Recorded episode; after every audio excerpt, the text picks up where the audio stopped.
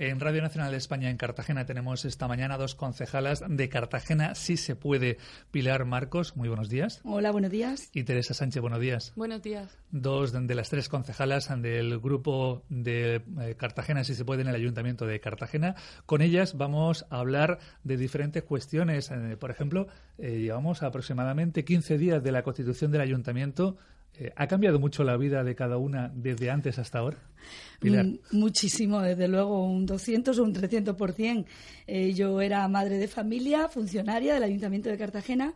Es cierto que he conocido de primera mano eh, lo que es el movimiento político dentro de un ayuntamiento, porque llevo 28 años trabajando dentro, pero evidentemente no es lo mismo. No es lo mismo estar de un lado o de otro. ahora veo las cosas, pues pues con más responsabilidad, evidentemente. Todo movimiento que llevemos nosotros a cabo trasciende hacia la ciudadanía, trasciende hacia la gente y desde luego todo lo que tengamos que hacer hay que hacerlo pues con mucha cautela y mucha responsabilidad siempre. Teresa. Pues para mí también ha cambiado mucho porque yo soy camarera y además estudiante, todavía tengo que acabar mi, mi FP, que lo tengo a medias. Y claro que me ha cambiado muchísimo. Ahora me, aterrizo en un sitio que yo no sé nada de administración, estoy aprendiendo y aprendo rápido, o sea que ningún problema.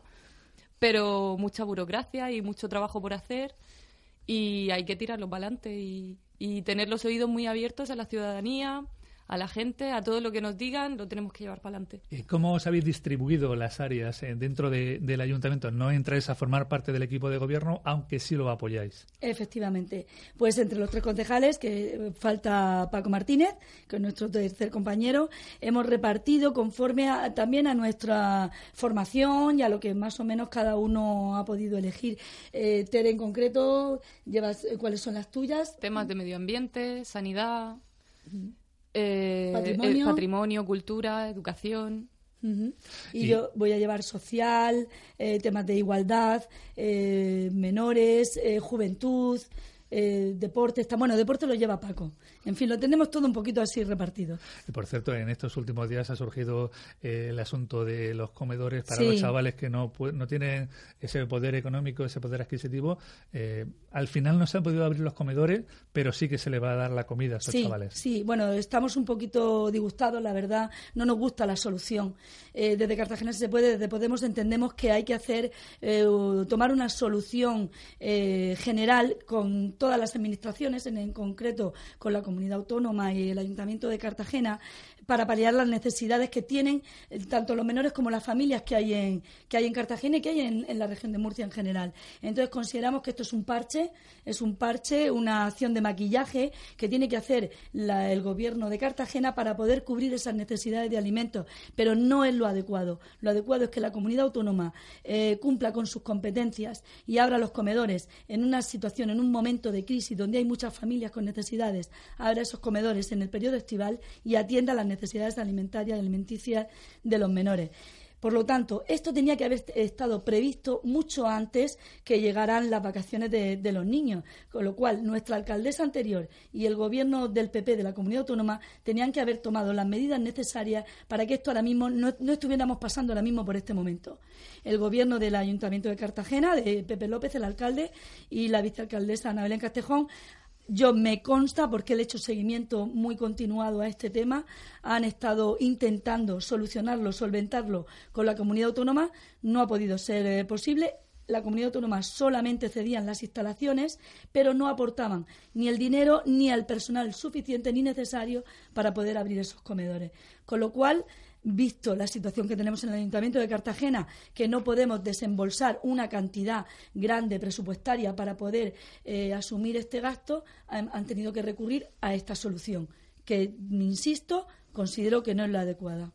Teresa, no serán tan eh, urgentes los problemas de medio ambiente, pero seguro que ya tiene en cartera algunos temas para poder presentar eh, en pleno para la próxima, los próximos días. Pues sí, por ejemplo, el tema del CATAT, en nuestro programa llevamos que queremos remunicipalizarlo y además eso sería, bueno, es el momento perfecto para hacerlo porque ahora se les ha acabado el contrato a, la gente que lo llevaba y es ahora cuando se puede reducir costes y, mejorar el servicio para estos animales, para darle salida a familias, conseguir el, el sacrificio cero y una vida digna para los animales. Entonces es el punto clave, ahora es cuando cuando tenemos que, actuar. A ver si fuera posible. Por cierto, eh, Teresa es la hermana de Lola Sánchez, la eurodiputada, que está de enhorabuena porque le han dado un premio a la mejor eurodiputada por esa defensa que tiene del asunto del Tratado de Libre Comercio, ¿no? Sí, entre otras cosas, también aparte del TTIP, ella trabaja, está trabajando con el tema de los minerales de sangre, de lo que llaman minerales de sangre, que es que, minerales y metales, perdón, que es toda, todos los móviles, todos los ordenadores, a, partir de ahora deberán llevar una etiqueta que avise de que esos minerales y esos metales vienen de zonas conflictivas. Mm. Eh, ¿Le ha dado algún consejo su hermana? a ella a mí. Sí, sí, a la hora de estar en el ayuntamiento. Claro, ella me apoya un montón y, y sobre todo me da mucha fuerza para, para, que no le tenga miedo a nada, ¿no? Sobre todo a la burocracia que se ve como una administración tan grande, tan difícil de abarcar, pero, pero ella ha podido, ella tampoco sabía mucho de administración, yo sé menos, pero estoy convencida de que podremos. Eh, Pilar, eh, decíamos antes que apoyáis al gobierno de Movimiento Ciudadano y del PSOE, no habéis entrado en el equipo de gobierno y significativo que el día de constitución del ayuntamiento, pues prácticamente fuiste la persona que llevó de la mano a esas dos personas que al final constituyen el equipo de gobierno, la cabeza del equipo de gobierno, a Pepe López y a Ana Belén Castejón. Bueno, esto eh, es una cosa que ya... ya no es una leyenda urbana. No, no, no. Vamos a ver. tampoco yo tuve la decisión. Finalmente ellos tuvieron que tomar la decisión sí que es cierto que ya en la reunión que tuvimos anterior, dos días antes en el casino, ahí ya se había hablado muy profundamente y muy mm, de todos los temas, de todas las alternativas posibles que se, que se podían barajar para poder eh, llegar al gobierno por parte de tanto de Pepe López como de Ana Belén y en ese momento ellos ya ellos ya estaban tocados ellos ya sabían que no podían fallarle a la ciudadanía le habíamos dejado muy claro tanto yo como mis compañeros eh, Tere y Paco que era su responsabilidad y se fueron de allí bastante tocados. No nos dijeron en ningún momento que iban a, llevarlo a cabo ni que iban a llegar al acuerdo, pero nosotros sí que nos fuimos ya con un eh, diciendo esto va a ser posible, han recapacitado y vamos a poder llevarlo a cabo. Mm, e intentamos hasta el último momento, el día antes de la investidura, hasta las 12 de la noche, yo estuve hablando con Ana Belén Castejón para que se pudiera llegar a un acuerdo. No lo conseguimos. Llegamos muy disgustados y muy mal al Pleno. La verdad es que no veníamos con mucha alegría. Pero al entrar, antes de entrar al Pleno, me choqué con, con Pepe López y lo miré y le dije, vas a, de verdad que no vas a hacer lo posible porque esto, esto cambie en la ciudad, cambie la política en la ciudad y me miró y me dijo, bueno, hay posibilidades. Me dijo unas palabras, llamamos rápidamente a Ana Belén Castejón, la localizamos, llamar a Ana Belén, vámonos, tal. Y se hizo lo que se ha llamado el pacto del boli, porque rápidamente tuvimos que buscar un boli, un folio, sentarnos todos y ser testigos de ese cambio después de 20 años en esta ciudad. Bueno, te lo cuento se me ponen los pelos de punta porque era una situación que ni yo misma podía creerme que estuviera ocurriendo. O sea, fue así. Y después de ese acuerdo y de llevar esos 15 días el equipo de gobierno, ¿qué valoración haces? Mira, eh, la verdad es que nosotros hemos empezado a trabajar muy por nuestra cuenta. Somos un, partido un grupo eh, que está muy concienciado a nivel social y lo que queremos, desde el principio dijimos que lo que queremos es escuchar a todo el mundo porque nosotros vamos a ser la voz la voz de la ciudadanía, la voz de la gente. Y como entramos sin tener una agenda clara, pues empezamos a montarnos nosotros mismos nuestra agenda, esperando también en todo momento las conversaciones con el gobierno, pues para el tema también de liberados, tema de, cómo se constituía el, ayuntamiento, los sueldos, todo lo que hay, primero que es eh, constituir lo que es el gobierno en el ayuntamiento viendo que esas conversaciones eh, se ralentizaban, pues nosotros empezamos con nuestro programa, que ya teníamos aprobado por nuestra asamblea y por los ciudadanos, y empezamos principalmente por la, emergencia que eran los niños de la ciudad. Los comedores era prioritario, que esos niños tuvieran comida y comieran bien durante todo el verano y no se abandonaran a esas familias. Y fue cuando directamente empezamos a trabajar, ya los medios de comunicación empezasteis a, llamarnos y a, saber que, bueno, cuál era nuestra línea y el gobierno ya mm, a sentarse con nosotros y a hablar. Hemos hablado con la concejala de Servicios Sociales, mucho con el concejal de Educación, David, con Ana Belén Castejón, con el alcalde, o hemos tenido, yo en concreto, he tenido una relación bastante directa con todos ellos, con el tema de los comedores. Luego también apareció el tema de los perritos y de, del Cataz y de Tere. Y entonces han ido surgiendo cosas, el tema de AERCA, es a ERCA, la Asociación eh, de Enfermos Renales de Cartagena, que tuvieron un problema que necesitaban apoyo y ahí estuvimos nosotros y los apoyamos y se consiguió, salió para adelante el turno de atención de hemodiálisis que necesitaban y, bueno, hemos hablado con los empleados municipales, con la sección sindical, eh, vamos a hablar con la Federación de Vecinos, en fin, vamos atendiendo a todas las personas y todas las entidades que nos están demandando su atención y estamos poniendo la voz de ellos en el ayuntamiento. Teresa, eh, te hemos seguido por Twitter con el tema de los perritos, como decía Pilar. Lástima de que no pudierais salvar a los tres y lamentable la actuación de la persona que los lanzó a, esa balsa, ¿no? Sí, verdaderamente asquerosa y repugnante esta actuación de esta persona, sea quien sea, y ojalá se consiga saber algún día quién ha sido y que, y que tenga la multa correspondiente y las penas de cárcel que para mí sería lo correcto. Eh, ¿Sabéis ahora mismo cómo están los dos perritos que sobrevivieron? Sí, sí están estupendamente. Se llaman Chapa y Pote, una hembra y un macho. Y la hembra ya tiene adoptante y el macho todavía no, pero seguro que, que en, algún, en alguna familia buena cae. Y gracias a la rápida actuación que tuviste, pues se, han podido salvar, ¿no? Sí, bueno, sobre todo de la gente del refugio, del Portalico, se llama el refugio, donde están, que enseguida la llamada de los vecinos que encontraron a estos perrillos eh, acudieron rápidamente y los socorrieron y yo la verdad es que la historia la viví de casualidad porque me crucé a Amparo, a la, a, la, a la, presidenta del, del, Portalico y entonces me uní a ella corriendo porque la veía muy muy muy impactada por el tema, ¿no? Veía que era un tema muy importante, pues digo, pues dos manos más pues pueden hacer más que más gente, pues más apoyo. Y ahí están esos perritos. Eh, Pilar, eh, en estos días pasados hemos estado viendo diferentes asuntos en el ayuntamiento. Eh, el alcalde, por ejemplo, hizo una visita al Palacio de los Deportes. No sé si, si vosotros tenéis alguna valoración de, este asunto. Por supuesto que tenemos una valoración.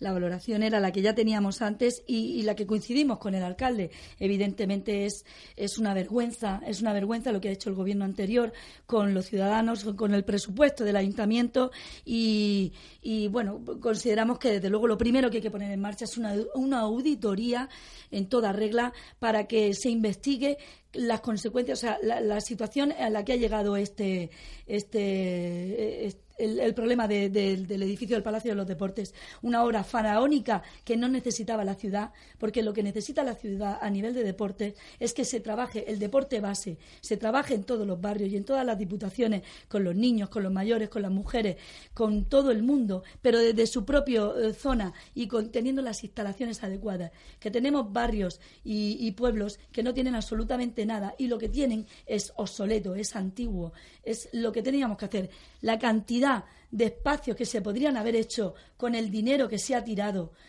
haciendo esta obra faraónica que realmente no vamos a poder eh, eh, utilizar los cartageneros, es que no, no, no hay nombre, no es, es una desvergüenza muy grande y nosotros desde luego apoyamos totalmente al alcalde con que se ponga en marcha ya esa auditoría y busque responsabilidades es el tema más significativo que habéis visto de los que ha salido en estos 15 días. Es el tema más importante.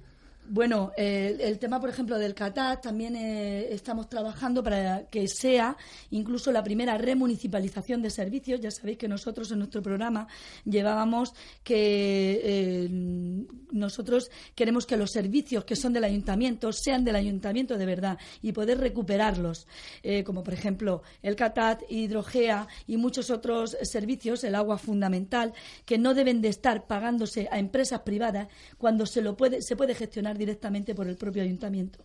Con lo cual, la remunicipalización es otro de los puntos muy importantes que nosotros vamos a presentar mociones dentro del ayuntamiento para que se empiecen a, trabajar dentro del gobierno municipal. Y nosotros, si el gobierno municipal va siempre en esa línea, va a tener nuestro apoyo por descontado. Por cierto, que vosotros, antes de tomar una decisión, la sometéis a la Asamblea, ¿no? Sí, nosotros tenemos siempre una asamblea. Eh, mañana vamos a tener una asamblea, ¿no, eh, sí. Tere? A las siete y media de la tarde en Los Juncos. Eh, ¿Cómo se hacen esas asambleas? Es decir, llegáis, exponéis el tema y hay opiniones y luego se vota. Sí, eh, se pone un orden del día, la gente que venga a las asambleas, una asamblea ciudadana, no, no hace falta llevar ningún carnet, puede venir cualquier ciudadano o ciudadana y se pone un orden del día para que la gente sepa cuáles son los temas que vamos a tratar, pero siempre hay un último punto, pues si alguien quiere hacer una noticia, contar alguna, alguna propuesta o algún tema. En este caso, por ejemplo, vamos a hablar de la semana de las actividades del colectivo galáctico, eh, que esa también fue una de las primeras cosas que hicimos al entrar al ayuntamiento, de lo cual estamos muy orgullosos. Esas cuatro banderas que ondean en la plaza del ayuntamiento con la bandera de la, de la diversidad, porque por supuesto nosotros apostamos por una igualdad real y clara y para todo el mundo y ese acto para nosotros la verdad es que fue muy significativo de, de cuál va a ser nuestra política hacia, hacia la ciudadanía. Entonces, vamos a, presentar al colectivo galáctico para que hablen de todas sus actividades, sobre todo de la manifestación que va a haber el sábado, donde vamos a participar Podemos activamente con toda nuestra, nuestra gente. Vamos a ayudarle a que la, manifestación pues salga colorida y todo marche bien. Entonces, viene a explicar las actividades y también va a venir María López, nuestra diputada, que ha tomado posesión como vicepresidenta de la Asamblea Regional. Estamos muy orgullosos también de, ese nombramiento. Hemos conseguido, con el poquito tiempo que llevamos trabajando, tener mm, buenos representantes y con bastante peso dentro de tanto a nivel autonómico como local, con lo cual va a venir ella también a exponer, bueno, pues su toma de posesión, lo que está haciendo, cómo va a trabajar.